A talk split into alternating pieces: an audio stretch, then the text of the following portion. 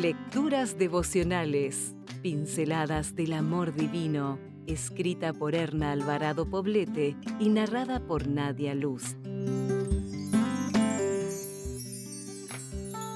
2 de julio. El gran privilegio de ser madre. Instruye al niño en su camino y ni aun de viejo se apartará de él. Proverbios 22, 6.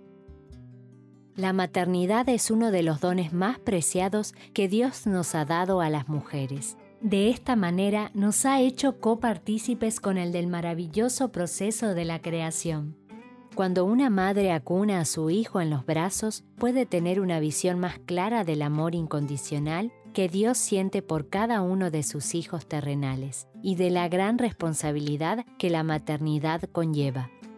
La primera tarea de una madre es guiar a su hijo a los pies de Jesús, desde el mismo momento en que nace, con un lenguaje adecuado a su edad, con el ejemplo diario en hechos y palabras y sin perder tiempo. Un niño nunca es demasiado pequeño para enseñarle acerca de Jesús. Postergar esta tarea puede traer terribles consecuencias eternas. La mejor protección para un hijo son las oraciones fervientes de una madre que ama a Dios y confía en su cuidado, especialmente cuando los hijos muestran una conducta errática y se le escapan de las manos. Cuando incursionan en el mundo fuera del hogar, nuestros hijos están expuestos a muchas ideas equivocadas que pueden hacerlos perder el rumbo del caminar cristiano.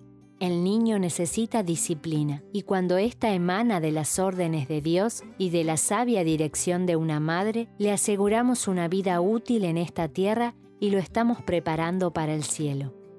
Nuestros hijos deben aprender las lecciones de servicio abnegado bajo la conducción amorosa de una madre que sabe y entiende que servir a los demás y especialmente a los de su propia casa es el único camino hacia la autorrealización. Si queremos tener hijos felices y que se sientan realizados, enseñémosles, de palabra y por obra, que la mejor manera de lograrlo es sirviendo a los demás con amor y desinterés. Las virtudes de la personalidad de Jesús deben ser modeladas frente a nuestros hijos. La ternura, la simpatía, el cuidado y la atención amorosa son algunas de las cualidades que ellos deben aprender a disfrutar junto a sus madres. Querida amiga que lees estas líneas y que tienes el privilegio de ser madre, vive de tal manera con tus hijos que el día del ajuste de cuentas seas aprobada por el Padre Celestial.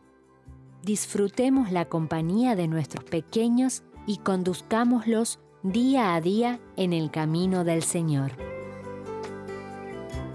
Si desea obtener más materiales como este, ingrese a editorialaces.com.